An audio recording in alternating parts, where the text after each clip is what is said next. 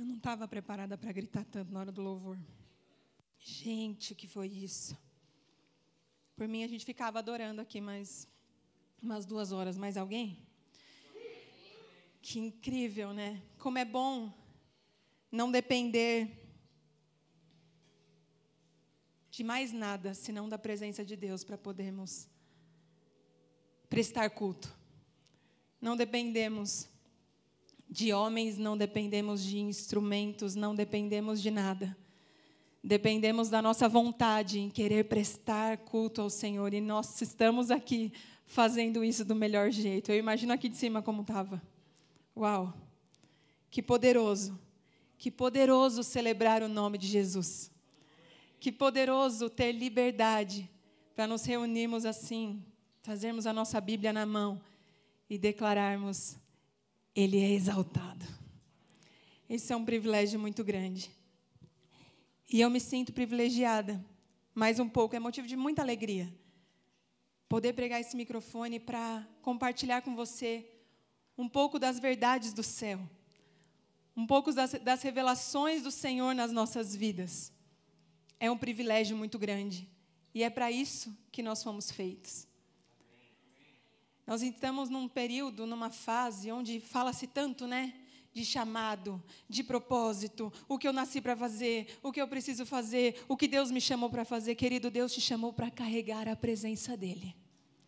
Deus te chamou para carregar a presença dEle. Como? É detalhe. Sabe o jumentinho que entrou carregando Jesus? Nós somos o jumentinho. Ele é o rei. Às vezes é cantando, às vezes é tocando, às vezes é pregando, às vezes é dando um abraço no irmão, às vezes é lavando um banheiro, às vezes é varrando um chão, é dando um abraço numa criança. Você foi feito para carregar a presença. Independente de como, carregue a presença. Senhor, eu só quero ser o jumentinho. O Senhor é o rei, eu quero carregar a sua presença. Que o Senhor Jesus apareça. Sabe, durante. Deixa eu fazer as contas aqui rapidinho. Uns 20 anos? 20 anos. Eu me dediquei exclusivamente ao ministério de louvor. Liderando adoração, cantando. O Senhor me direcionou a isso. Eu sabia que era Deus que estava fazendo dessa forma. Mas houve um tempo que não foi mais assim. E eu não entrei em crise. Não foi crise para mim. Eu pensei, Senhor, como carregar a Sua presença agora? E estava eu ali, pastoreando crianças. E ouvi o que o pastor Júnior disse hoje a respeito da Cecília.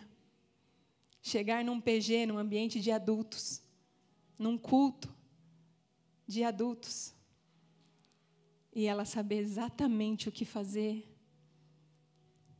É poderoso isso. Nós fomos chamados para carregar a presença. E hoje eu estou aqui com esse privilégio de poder dividir com você algo a respeito da palavra de Deus. Mas também já tive atrás daquela cortina, cuidando da minha filhinha, dentro daquela salinha, mal ouvindo o que estava acontecendo ali, carregando a presença de Deus ali, com ela nos braços. Quase dois anos, muito difícil, com criança pequena, amamentando, morando em outra cidade, como a gente estava. Eu estava ali, carregando a presença para os meus. E hoje, enquanto eu estava num quarto, o Rafa entrou e falou: Ah, você está estudando? Não, minto, ele acordou e eu estava na sala com a Bíblia. Você está estudando, mãe? Falei: Sim. Ah, tá bom. Aí ele saiu. Aí ele voltou. Mãe, você vai pregar hoje? Vou, filho. Poxa, mãe, acho que eu vou ficar lá para te ouvir. Filho, hoje tem série nova do Viva Kids, não perde não. Vai começar uma série nova. É, como que é que chama essa série aí que vai começar? Mas quem é que é que vai ficar lá com a gente? Cheio de pergunta. E eu pensei, que privilégio. Meu filho está querendo ir lá me ouvir. Mas ele mudou de ideia, ó, tá lá com as crianças, tá tudo certo. Ele falou: "Vou ficar com a Bela, mãe". Falei isso. Obrigada, filho. Eu estou aqui para te dizer, você foi chamado para carregar a presença. Não importa como. Nós fomos chamados para carregar a presença. Quantos estão fazendo isso? Seja exaltado, Senhor, através da minha vida, do jeito que for. Amém? É isso que nós estamos fazendo aqui. E hoje eu quero compartilhar algo a respeito de uma mulher que aparece na Bíblia e que eu fiz um esforço muito grande em, tentar lembrar se eu ouvi alguma pregação a respeito dessa mulher. Ô, oh, gente, como é difícil ser mulher, né?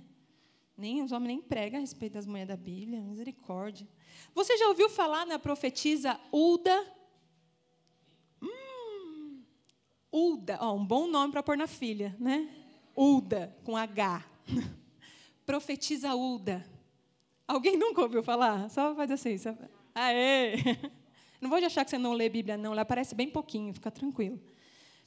Quero dividir com você a respeito do que a Bíblia traz a respeito de uma mulher chamada Uda. Dois livros da Bíblia falam sobre ela rapidamente. Mas eu me debrucei em poder refletir um pouco a respeito dessa mulher. Se você puder deixar a sua Bíblia aberta aí no livro de 2 Crônicas, já vai facilitar para você. 2 Crônicas, capítulo 34. Nós não vamos ler por enquanto, mas já deixa aberto que eu vou te trazer um contexto sobre a história dessa mulher, aonde ela entra na história.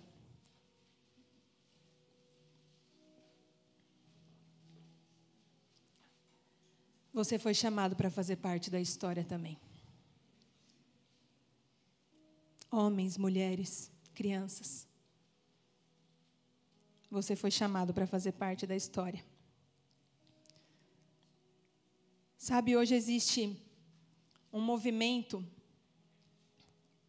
terrível, pelo menos na minha opinião, acerca da mulher, né?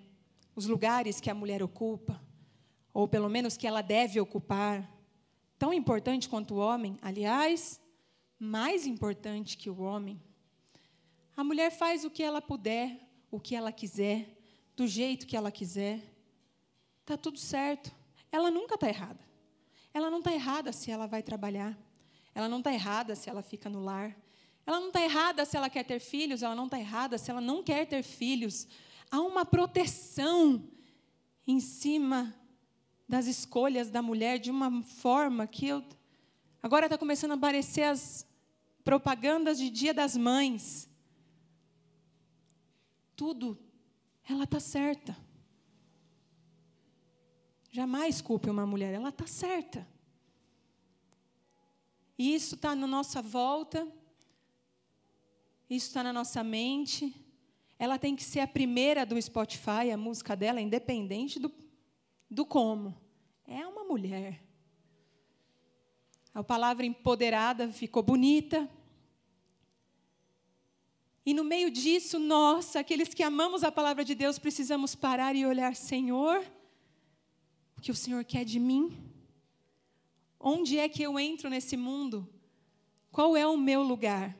Porque se nós deixarmos essas vozes gritarem mais alto do que a voz de Deus na nossa mente, é perigoso. E infelizmente nós temos visto que dentro da igreja.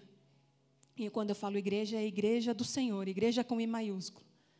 Tantas coisas abomináveis aos olhos do Senhor que diz nesse livro entraram na igreja já. Já fazem parte. Mulheres ocupando lugares que elas não deveriam. Coisas da qual a palavra de Deus defende, não sendo mais defendidas. O divórcio também foi banalizado dentro da igreja. A maneira como se trata os filhos, como se cria filhos, se tem ou se não tem filhos. A gente está sendo engolido, parece que, por essas coisas que têm acontecido e que nós temos ouvido. Mas nós voltamos os nossos olhos para a palavra do Senhor e clamamos: Deus, nós queremos te honrar com a tua verdade. Amém? Deixa eu te dar um contexto aqui antes da gente falar exatamente sobre Uda. Você deve lembrar do rei Ezequias, que foi um rei de Judá, um homem de Deus, que viveu providências divinas, viveu milagres. No seu tempo, a sua geração, houve um avivamento. Houve uma manifestação linda do Senhor na época de Ezequias. E depois de 14 anos que Ezequias reinou, ele ficou doente. Diz a Bíblia que ele ficou doente. E o profeta Isaías foi até ele para dizer: Você vai morrer. Vou contando aqui, vamos ver se você lembra dessa história.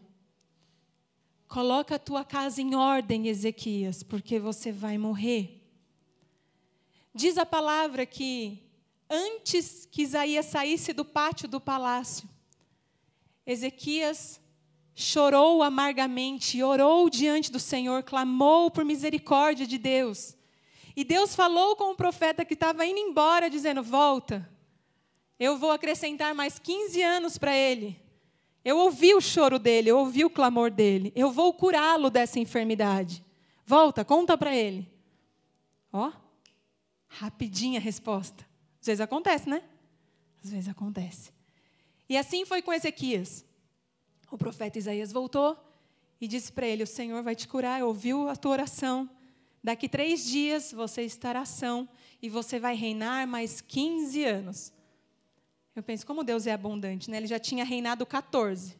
Deus deu mais 14, mais um ainda, para dizer, ó, mais do que já foi. Essa era a palavra do Senhor para Ezequias.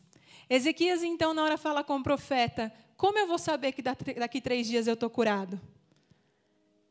O profeta Isaías diz para ele: Aí escolhe. Você quer que o tempo adiante ou que ele retroceda 10 graus? Já ouviu aquela história que o sol parou? É essa história de Ezequias. A sombra retrocedeu 10 graus. Porque Ezequias disse assim: adiantar é mais simples, eu quero que retroceda. Tipo assim, eu quero mesmo saber que Deus fez esse negócio. E diz a Bíblia que isso aconteceu. Uau! O homem de Deus, num tempo favorável do Senhor, num tempo de providência do Senhor, estava ali com mais 15 anos de reinado. Acontece que a palavra de Isaías primeiro para ele era: põe a tua casa em ordem. Estranho.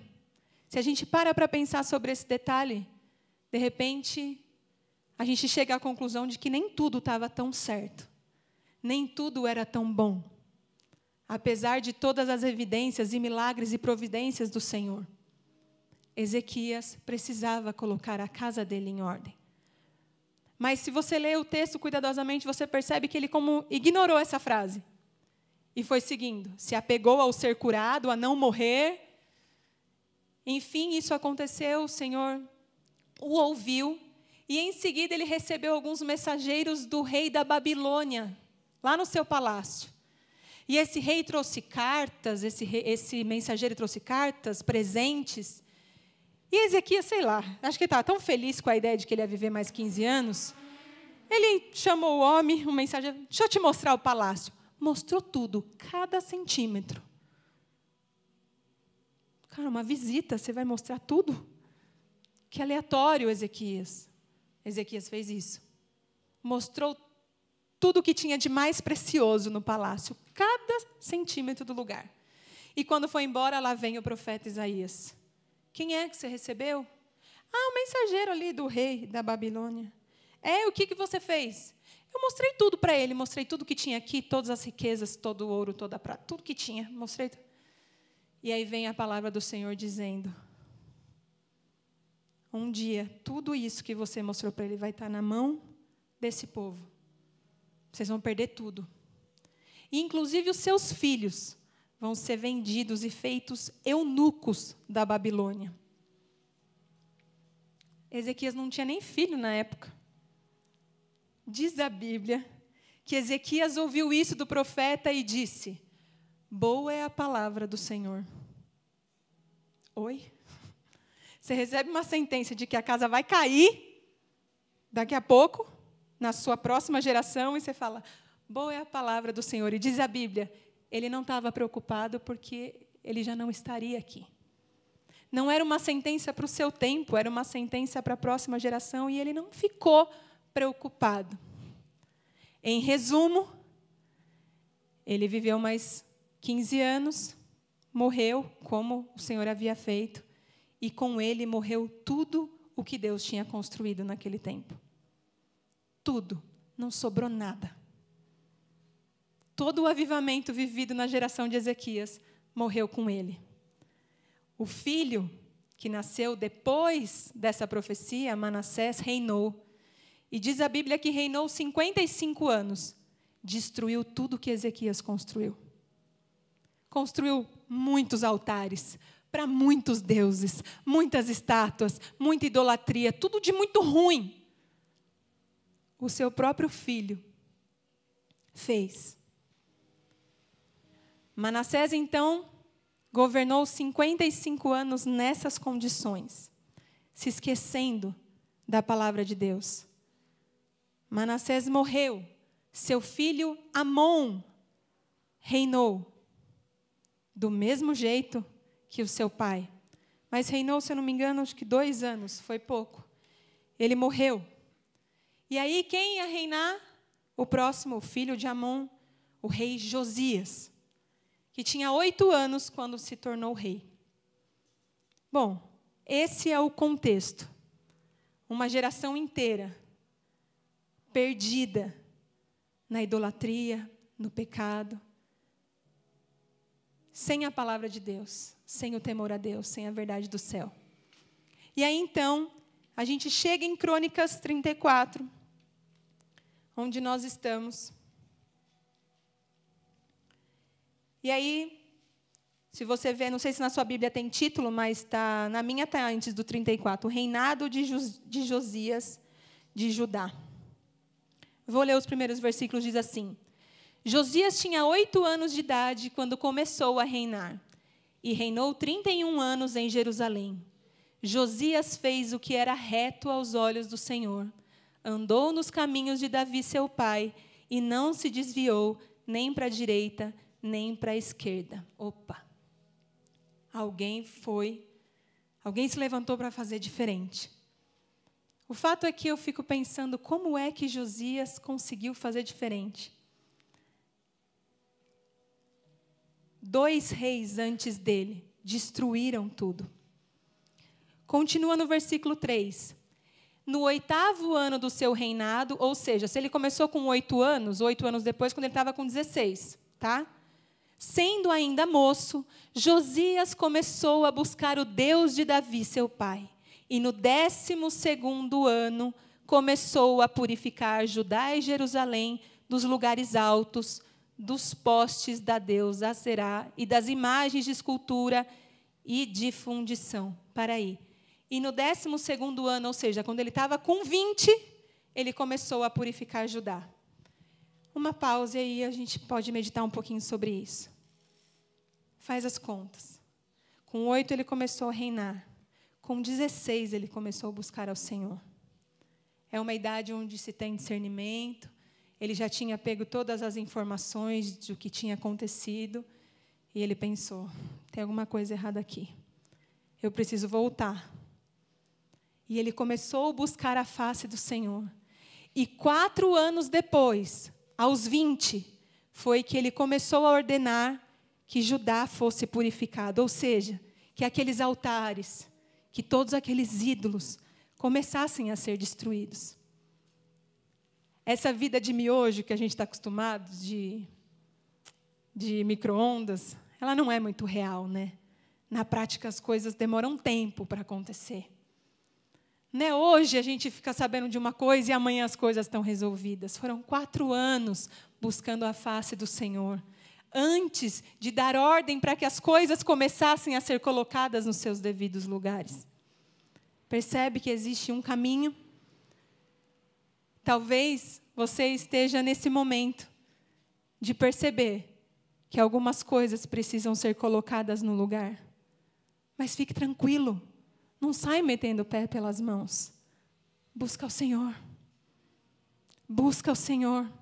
Tem estratégia, tem o jeito certo das coisas acontecerem. E Josias, o rei Josias, é um exemplo disso para nós. Continuando a leitura, no versículo 8 diz assim: No décimo oitavo ano do seu reinado, havendo já purificado a terra e o templo, Josias ordenou, e aí ele, no décimo oitavo ano do seu reinado, ou seja, aos 24 anos. Foram quatro anos só orando, buscando ao Senhor. Depois foram mais quatro anos para destruir tudo o que uma geração inteira tinha construído de errado. Nesse texto, se você seguir e ler com cuidado na sua casa, verbos como desfazer, derrubar, quebrar, são verbos que aparecem bastante quando se fala aos altares dos deuses.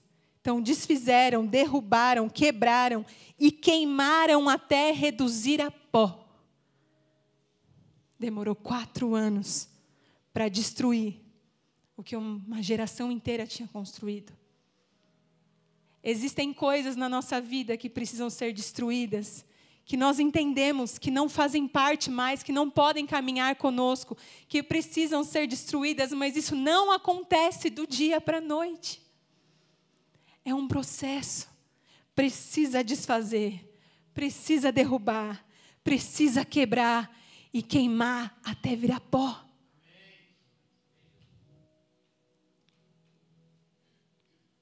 Não se desespere. Vai virar pó. Vai virar pó. E aí depois, se você seguir, no versículo 14. Ah, não, acho que é, é antes aqui, ó, no versículo 8 mesmo onde nós estávamos, falou que ele destruiu tudo, e aí ele fala, depois que destruiu tudo isso, ele fala, agora nós vamos restaurar a casa do Senhor. Ainda está aqui entre o 8 e o 13. Até o 13 conta essa parte. Tá? Do 8 ao 13 está contando que tudo foi destruído e que ele falou: agora nós vamos restaurar o templo. Então percebe a ordem, vamos voltar. Quatro anos buscando ao Senhor, mais quatro anos destruindo tudo, mais quatro anos para dizer: agora vamos estabelecer, restaurar o templo do Senhor. Não atropele a ordem das coisas. Às vezes a gente tem revelação do céu, de Deus na nossa vida, de que algo precisa ser refeito, de que algo precisa ser derrubado, que algo precisa ser desfeito, que algo precisa ser feito de outro jeito. E a gente recebe isso hoje, quer que amanhã As coisas demoram um tempo. A gente recebe a palavra de Deus hoje, que o nosso casamento não está do jeito que o Senhor se agrada. Aí sabe que a gente entende?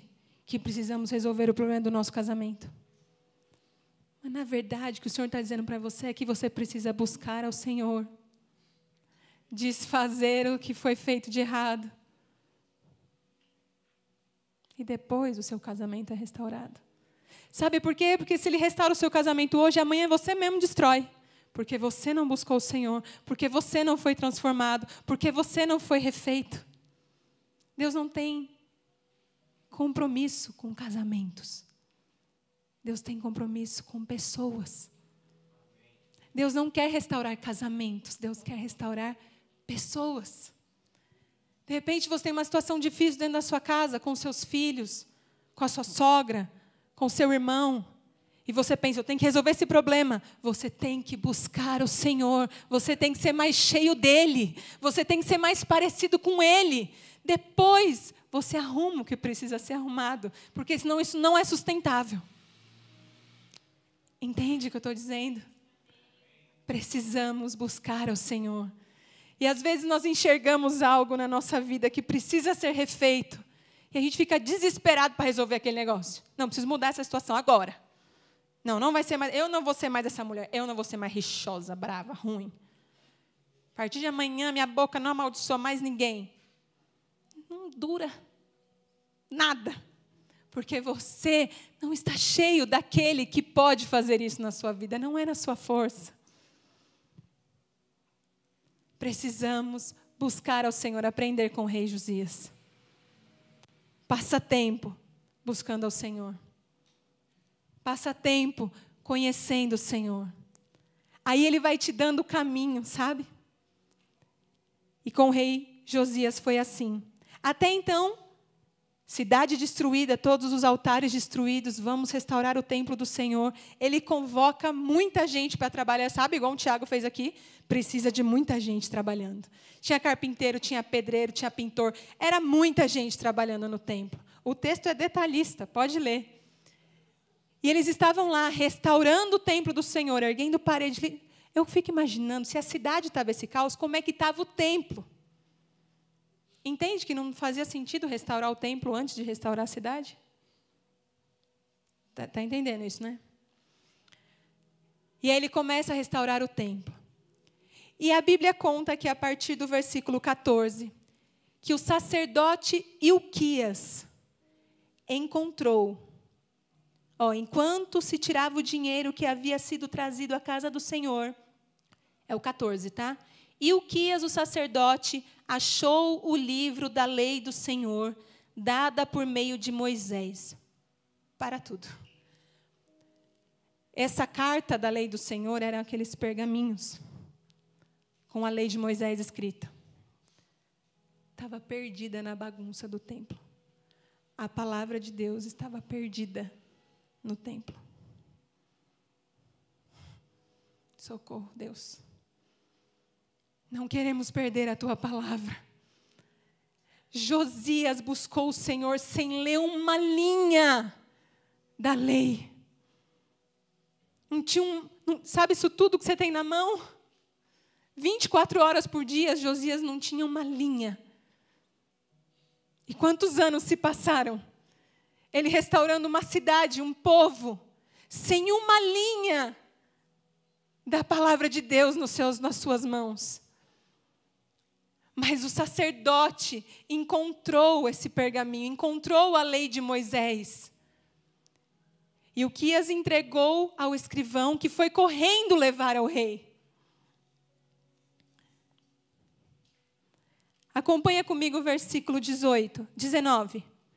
Quando o rei Josias ouviu as palavras da lei, rasgou as suas roupas, então deu ordens a Ilquias, a Icão, filho de Safã, a Abidom, filho de Mica, a Safã, o escrivão, e a Asaías, servo do rei, dizendo: Vão consultar o Senhor por mim e pelos que restaram em Israel e Judá, a respeito das palavras deste livro que foi encontrado, porque é grande o furor do Senhor que se derramou sobre nós, porque os nossos pais não guardaram a palavra do Senhor para fazerem segundo tudo o que está escrito nesse livro.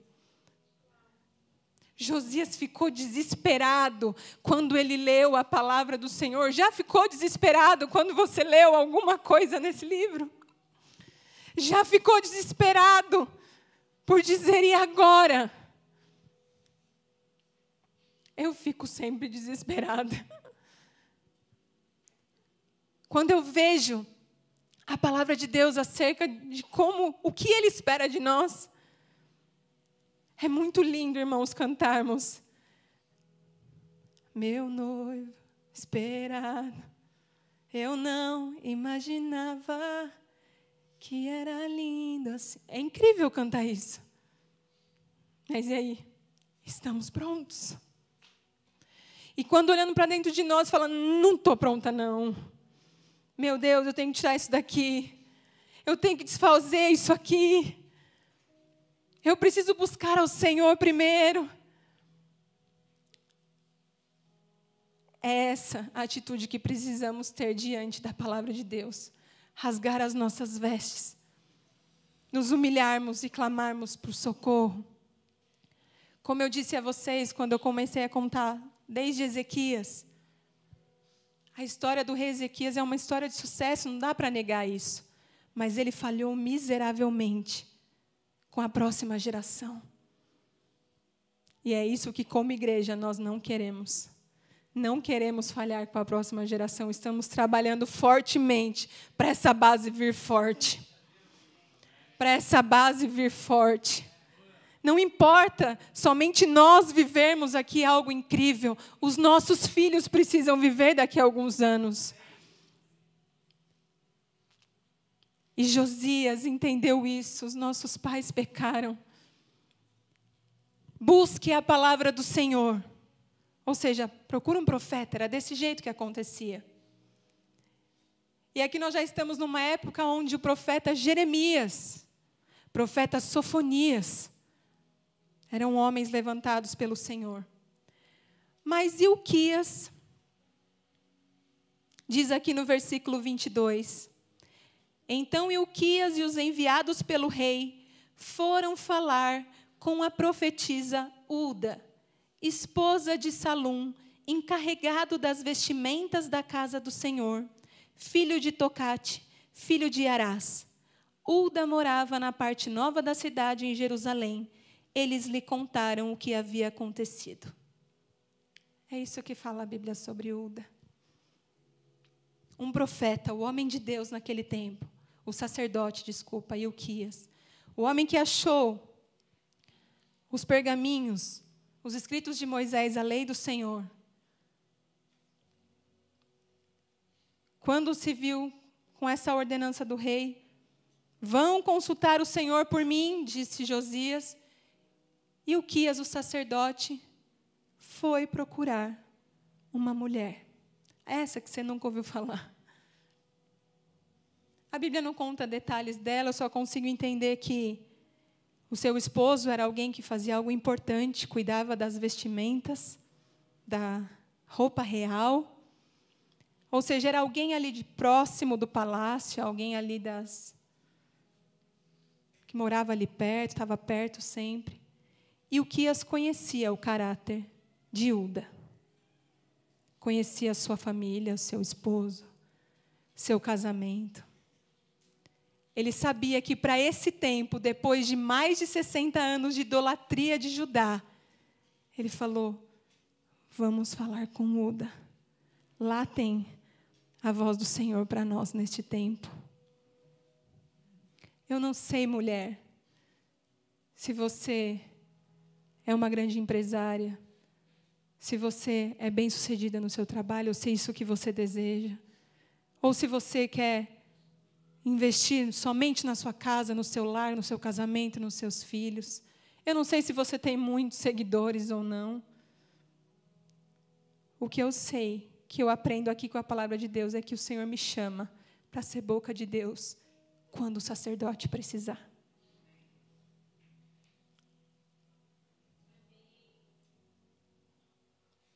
Nós fomos chamados para carregar a presença. Não tem nada mais na Bíblia sobre essa mulher. Mas quando ela foi chamada, ela estava lá para ser boca de Deus na terra. Você foi chamado para isso. Quando te chamarem, que nós possamos carregar a presença. Essa profetisa então diz, versículo. Uh -uh, 23. E ela lhes disse: Assim diz o Senhor, o Deus de Israel: Digam ao homem que os enviou a mim. Assim diz o Senhor: Eis que, que trarei desgraça sobre este lugar e sobre os seus moradores, a saber todas as maldições escritas no livro que leram diante do rei de Judá. Por terem me abandonado e queimado incenso a outros deuses, para me provocarem a ira com todas as obras das suas mãos, o meu furor se derramou sobre este lugar para consultar o Senhor. Digam o seguinte: assim diz o Senhor, ó Deus de Israel, a respeito das palavras que você ouviu.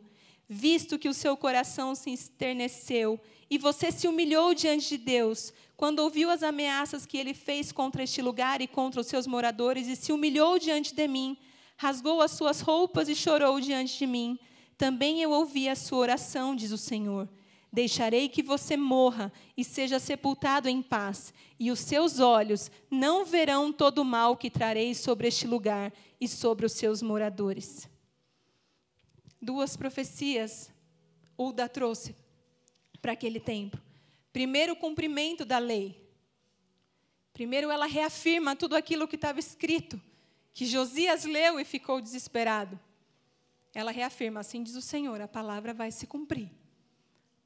Porém, ao rei, aquele que mandou vocês virem aqui, aquele que se humilhou, aquele que rasgou as vestes, aquele que orou ao Senhor, ele não verá nada disso, porque ele buscou ao Senhor, porque ele fez a parte dele, ele fez o que ele podia. Ele não verá nada disso.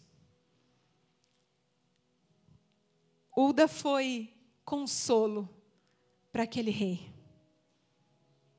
Mulher de Deus. E assim se cumpriu. Assim se cumpriu. Eu fico pensando que no meio desse caos, eu não sei que idade tinha Uda, mas ela veio nessa história. Ela era uma mulher de Deus. Eu não sei qual é a sua história, eu não sei que em contexto você se encontra. Se em volta tudo está perdido, nós podemos ser achados nele. Nós podemos ter vida com Deus. Independ... Você entende que as circunstâncias não justificam? Olha o tempo que esse povo vivia. Olha o reino que Josias começou a governar. Olha o contexto que Uda estava inserida, numa cidade que estava tentando se reerguer. Uma cidade que estava tentando colocar as coisas em ordem. Ela amava o Senhor, era mulher de Deus, boca de Deus na terra. Boca de Deus na terra.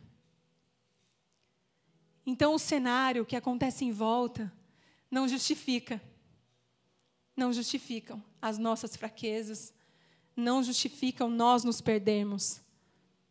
Existe uma palavra de Deus sobre mim e sobre você que é: você precisa carregar a presença. Você precisa carregar a presença. E pode ser que seja numa situação que saberão. Ou nunca saberão. O que isso importa? Se os olhos do Senhor estão sobre todo lugar. A gente vive numa época onde a exposição virou troféu, né? Se ninguém vê, se não postar foto na academia, não está pago, não é não? Não funciona o treino. O prato não funciona. Se não mostrar, não funciona. Se não mostrar a viagem, não, não foi legal. Mas a verdade é que o Senhor precisa nos ver. E Ele precisa encontrar em nós a Sua palavra a sua boca. Hoje o Senhor nos chama para sermos o que o Senhor nos chamou para ser.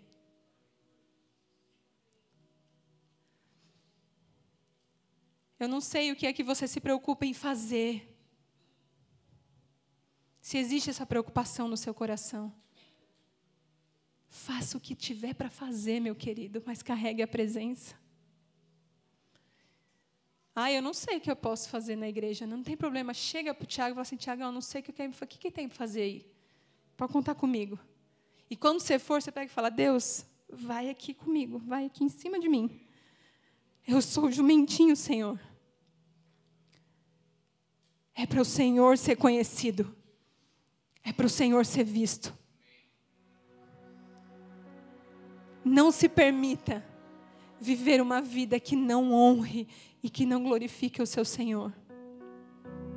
Não se permita.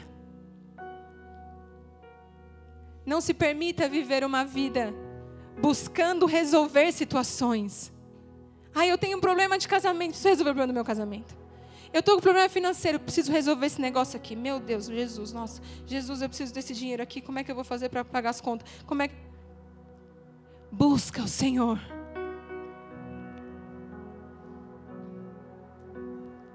Esses dias eu me vi sendo confrontada pelo Senhor por situações que já passaram, eu não tenho como mudar. Eu falo que a gente devia ter a maturidade dos 40 quando a gente tem 20, né? Ia ser mais legal. Eu não tenho 40 ainda, me respeita. Falta bastante. Pouco. Mas eu fico pensando isso, poxa, eu devia ter o conhecimento que eu tenho hoje, há 20 anos atrás. Eu teria feito diferente.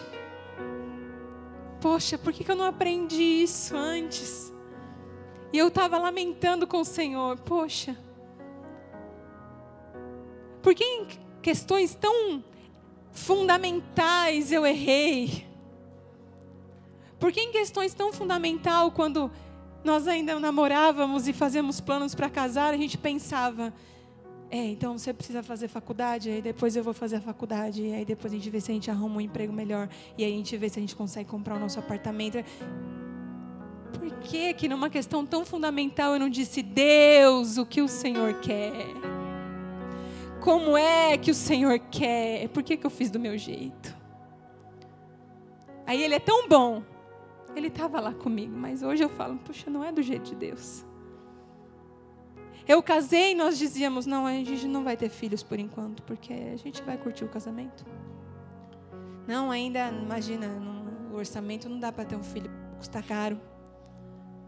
Porque eu não entendia que é a vontade de Deus que precisa prevalecer, que Ele é o dono da vida e Ele devia me dizer quando Ele queria que eu tivesse filho. E não eu dizer para ele. Porque eu não sabia disso. E eu estava lembrando dessas coisas e clamando: Jesus, me perdoa. Eu não sabia. Perdão, Jesus, quando eu fiz de mamão o meu Deus. Quando o dinheiro governou e não o Senhor. Perdão, Senhor, perdão. Tu és o meu Deus, não mamon. Perdão, Senhor. Meu querido Deus não quer simplesmente restaurar o seu casamento, simplesmente mudar a situação da sua casa, simplesmente mudar as suas condições financeiras. Ele é Deus, se ele não quiser, ele não faz assim. Ele é Deus, Ele é Senhor, Ele não precisa de você para nada, ele, ele basta, Ele se basta. Você acha que as promessas de Deus vão se cumprir na sua vida porque você está fazendo alguma erra coisa errada? Se Deus quiser, Ele faz. Ele não precisa de mim nem de você. Ele é Senhor. A gente insiste em achar que a gente faz algo para Deus sendo que Ele é quem governa.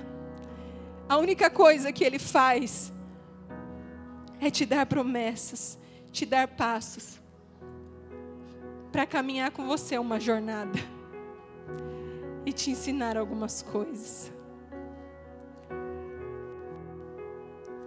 Qual é a jornada que você está enfrentando?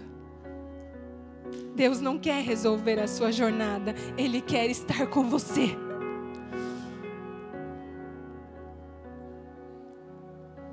A questão não era Judá ser restaurado. A questão não era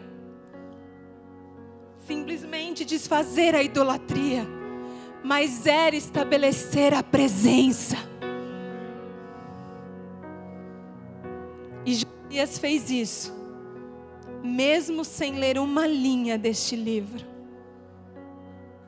Querido, hoje nós temos tudo nas mãos. E mais do que o Josias, nós temos o Espírito Santo de Deus. Nós não precisamos do profeta. Nós não precisamos ir até alguém perguntar o que é que Deus quer fazer, o que é que Deus vai fazer. Nós temos o Espírito Santo de Deus disponível 24 horas você não precisa andar com Jesus, ele habita em você. Certa vez eu vi um pastor dizer isso. Ah, quando eu chegar no céu eu vou perguntar. Como é que é Elias orar e Deus responder com fogo? Me conta. Como é que é Moisés? Como é que foi ouvir do próprio Deus todas as leis? Daniel, como foi andar na cova dos leões? Uau, como foi isso? Ele falou: Eu vou perguntar para todos esses homens, mas eles vão perguntar para mim como foi viver com o Espírito Santo 24 horas. Nós temos o Espírito Santo, ele está aqui, desde que a gente chegou aqui, ele já estava aqui fluindo com liberdade no nosso meio. Renovando os nossos corações, as nossas mentes, trazendo alívio para nossa alma, Ele está aqui. Eu não imaginava que Ele é lindo, mas hoje eu posso imaginar, sem nunca ter visto. Isso é o Espírito Santo que faz. Não temos desculpa para não sermos quem Deus quer que sejamos. Temos acesso à Sua palavra. O véu rasgou. O véu rasgou, nada nos separa do amor de Deus. Não precisamos falar com terceiros. Ele vem e se revela a mim e a você. Que a presença de Deus seja suficiente para nos convencer de quem somos e do que nascemos para ser. Nascemos para carregar a presença. Nascemos para quando precisarem sermos boca de Deus. Se precisarem, eu estou aqui, Jesus, para fazer sua vez, para carregar a sua presença. Se você pudesse colocar de pé, eu quero orar por você.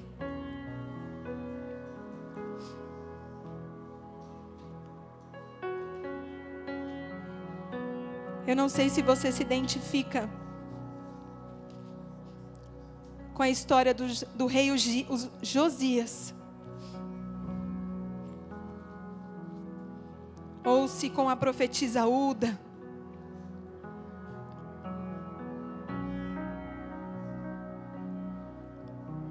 Não sei se neste tempo você está buscando ao Senhor, como fez Josias nos seus primeiros anos de reinado.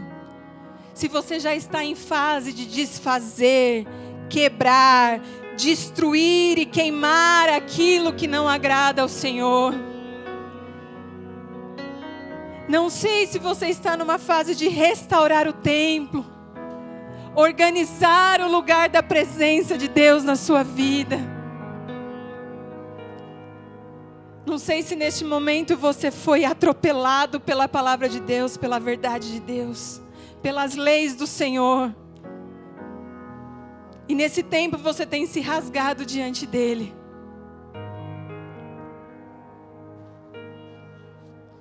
Ou talvez você é como a profetisa Uda uma mulher comum, vivendo a sua vida comum, ao lado do seu marido comum, numa cidade comum. Mas que é boca de Deus quando é chamada. Nós queremos viver a tua vontade, Senhor. Nós nascemos, nós fomos chamados o nosso propósito é carregar a tua presença. Não queremos negligenciar isso, meu Deus. Não queremos negligenciar isso, meu Deus.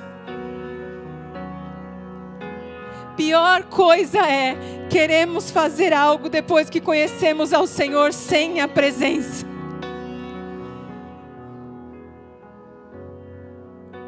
Pior coisa, não existe nada pior do que conhecer ao Senhor e fazer algo sozinho. Não cometa esse erro. Queremos carregar a presença. Espírito Santo de Deus, sopra neste lugar o teu vento. Vento do Espírito, vento do Espírito. Sopra neste lugar o teu vento. a tua brisa, o teu renovo, a tua restauração, Senhor. Nada vale mais do que a tua presença. E mais do que os benefícios de andar contigo, nós queremos a tua presença. Nós queremos uma vida cristocêntrica, uma vida onde o Senhor reina, uma vida onde o Senhor governa, uma vida onde o Senhor faz. Restaura nossa vida para o teu louvor. Restaura nossa vida para o teu louvor. Restaura nossa vida para o teu louvor e tudo será para o teu louvor. Tudo será para o teu louvor não negligenciaremos a próxima geração. Os nossos filhos te amarão tanto quanto nós te amamos. Os nossos filhos te honrarão tanto quanto nós te honramos. Eles irão além, eles irão além. Eles irão além, eles te amarão mais. Eles temerão ao Senhor. Eles verão muito mais do que vemos milagres e prodígios sobre a próxima geração. Nós profetizamos em nome de Jesus. Se você não tem filhos, meu querido, eu quero te incentivar a orar por aqueles que você ainda vai ter. A palavra de Deus veio a Ezequias quando ele ainda não tinha filhos. Não desdenhe Comece a orar abençoando aquilo que você ainda não vive, o casamento que você ainda não tem, os filhos que ainda não chegaram, o trabalho que ainda não foi consolidado. Comece a agradecer ao Senhor, porque Ele está fazendo todas as coisas.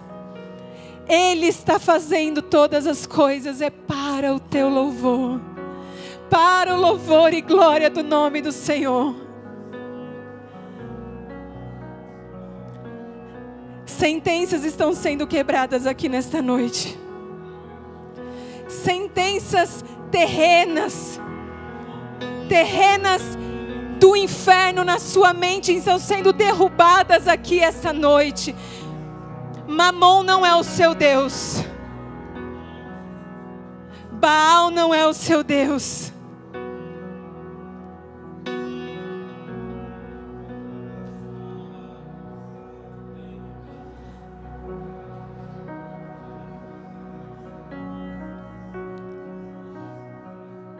Sentenças do inferno estão sendo derrubadas nesta noite.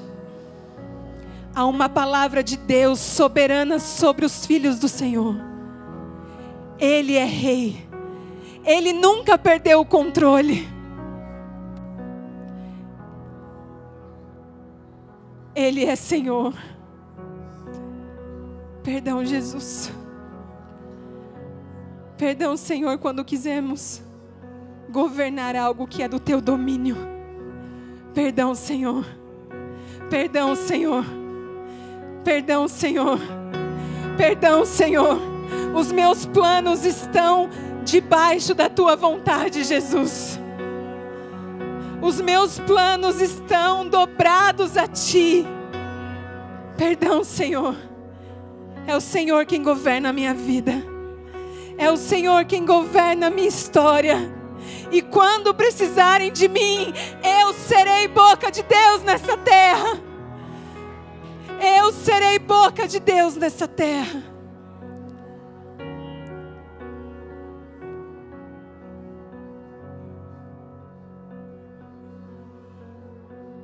Comece a agradecer ao Senhor. Ele nos encontrou nesta noite. Ele nos encontrou. Ele nos encontrou querendo, assim como Josias, consertar as coisas. Ele encontrou em nossos corações desejo de organizar a vida. É o suficiente para Deus mudar uma história, mudar uma geração. Só para constar, Josias está lá na genealogia de Jesus. Está lá em Mateus número 1, o nome do rei Josias. Ulda faz parte dessa história. Eu quero fazer parte da história de Jesus. Não importa como, eu quero fazer parte da história de Jesus. Se esse é o desejo do seu coração, nós vamos orar. Eu quero fazer parte da história do meu Senhor.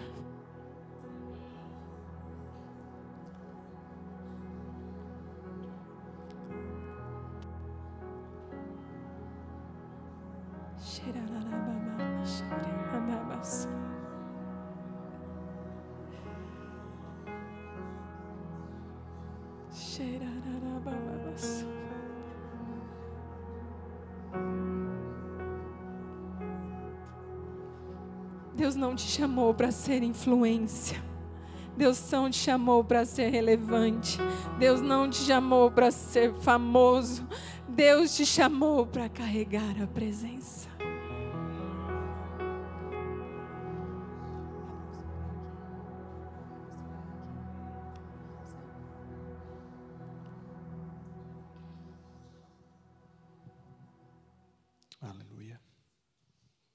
Olhos fechados, vamos orar. Pai, mediante essa palavra que o Senhor nos entregou, Jesus, nosso coração está quebrantado na tua presença. O nosso coração, Jesus, é teu e nós oramos, Senhor, rasgando as nossas vestes nessa noite.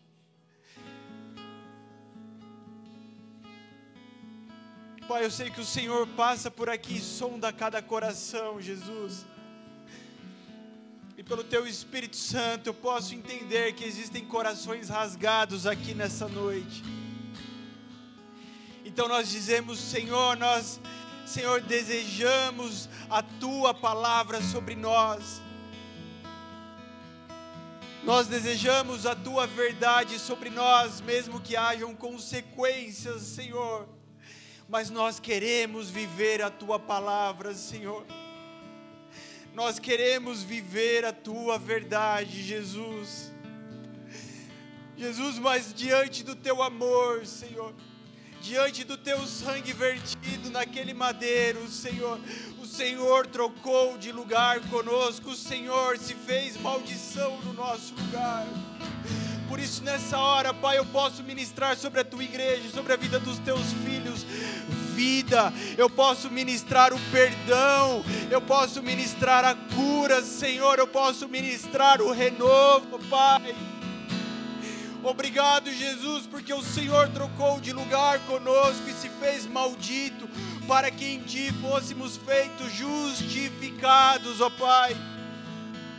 Nós ministramos, Senhor, a tua realidade, a tua verdade, Jesus, a tua palavra sobre cada família neste ambiente, Senhor, sobre cada lar, cada casa, Senhor, sobre os nossos filhos, ó Pai, sobre as nossas descendências, sobre as gerações que vêm pela frente, nós declaramos que o Senhor tem toda a liberdade para fazer fluir o teu querer sobre nós. Que o Senhor é quem dá a última palavra, que o Senhor é quem dá a sentença final. Muito obrigado, Jesus. Muito obrigado, Senhor. Muito obrigado. Sabe, é o Senhor quem dá a sentença. Talvez alguém aqui, sinto de dizer isso, alguém está debaixo de uma sentença que recebeu. Alguém está preocupado, andando apreensivo, aflito, triste, angustiado por causa de uma sentença que você recebeu. Mas a última sentença quem dá é o nosso Deus. Você crê nisso? Então é necessário que você declare isso. É necessário que você se posicione sobre essa palavra. Quem dá a última sentença é o Senhor. Talvez, como foi dito, como foi pregado aqui, deveríamos viver a maldição, deveríamos viver tudo de ruim, mas o que o Senhor tem para nós em Jesus Cristo é vida e vida em abundância. Quem seremos nós? Nós podemos escolher quem seremos nós. E nós, como igreja, escolhemos ser aqueles que irão buscar ao Senhor. Não importa o preço, não importa quanto tempo leve, nós persistiremos em ouvir o que o Senhor está dizendo e fazer o que Ele está dizendo que seja feito. Não queremos nos mover pela nossa vontade, pelo nosso ímpeto, queremos nos mover pela voz do Espírito de Deus. Amém? Sabe, talvez você pense que você precisa fazer uma oração muito complicada e muito difícil, mas hoje é uma noite para você fazer uma oração muito simples e muito verdadeira, dizendo: Espírito Santo, eu quero ser governado pela tua voz. Eu quero ser guiado pela tua voz. E você pode ficar, pastor, mas como é que vai ser? De, deixa eu te falar uma coisa, não se preocupe com isso. Simplesmente declare que você deseja ser guiado pelo Espírito Santo de Deus e deixe que o Senhor faça o resto. Está vendo como a gente quer tomar o controle na nossa mão ainda na hora de orar? Está vendo como nós queremos ter a, a, o controle da situação mesmo nessa hora? Quantos desejam ser guiados pelo Espírito de Deus? Sabe, eu não sei se você percebeu, mas enquanto nós adorávamos aqui, igreja, não era a gente cantando, era o Espírito Santo nos conduzindo em adoração. Você pode perceber isso? Era, não era a Júlia, não era o pastor Júnior, era o próprio Espírito Santo conduzindo a sua igreja. É assim que ele faz. Hoje você precisa se posicionar, meu irmão. Hoje você precisa tomar o seu lugar. E o seu lugar não é sair fazendo coisas, o seu lugar é buscar a face dEle. é buscá-lo. Igreja, vamos buscar enquanto é tempo de o achar, amém? Vamos buscá-lo enquanto é hora de o achar, porque logo, logo, alguém desavisado, alguém desapercebido vai subir essa escada querendo buscar Deus, mas já não, não poderá encontrar, já não será mais o tempo de encontrar, hoje é o tempo oportuno. Se você entende que o Senhor preparou esse culto para você hoje, se você entende que o Senhor preparou essa palavra para o seu coração hoje, e se você entende que isso é com você hoje, levanta sua mão comigo, igreja, e vamos nos posicionar hoje. Tem algumas pessoas aqui se posicionando.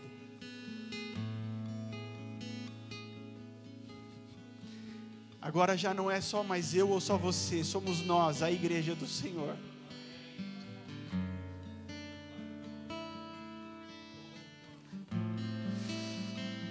Pai, nós como igreja nos arrependemos dos nossos pecados. Como igreja nos arrependemos, Senhor, daquilo que não te ouvimos e daquilo que fizemos sem ouvir a tua voz pela nossa própria vontade. E como igreja declaramos que dependemos da tua presença, Senhor. Declaramos que vamos buscar a tua presença até te encontrar, Senhor. Senhor, declaramos a nossa dependência inteiramente do Senhor. Não nos basearemos em estratégias humanas, não nos basearemos naquilo que a mente humana pode conceber, mas, Senhor, nós cremos que o Senhor está sobre tudo, sobre todos, e que o governo, a chave está em Suas mãos, ó Pai. Senhor, nos colocamos à disposição do Teu reino, Senhor nos colocamos à disposição, assim como Isaías, Senhor. Eis-nos aqui, Senhor, então nos toca, Senhor. Toca, Senhor, os nossos lábios, toca a nossa vida, Senhor, pois não seremos os mesmos, ó Pai. Muito obrigado, Jesus. Muito obrigado, Senhor. Aleluia. O Senhor tocou pessoas aqui nessa noite com a Sua palavra. O Senhor tocou corações aqui. O Senhor tocou mentes aqui nessa noite. Com o poder da Sua palavra, porque ela é viva, poderosa e eficaz. É nisso que nós cremos. E você nasceu para esse tempo para carregar a glória do Senhor. Amém.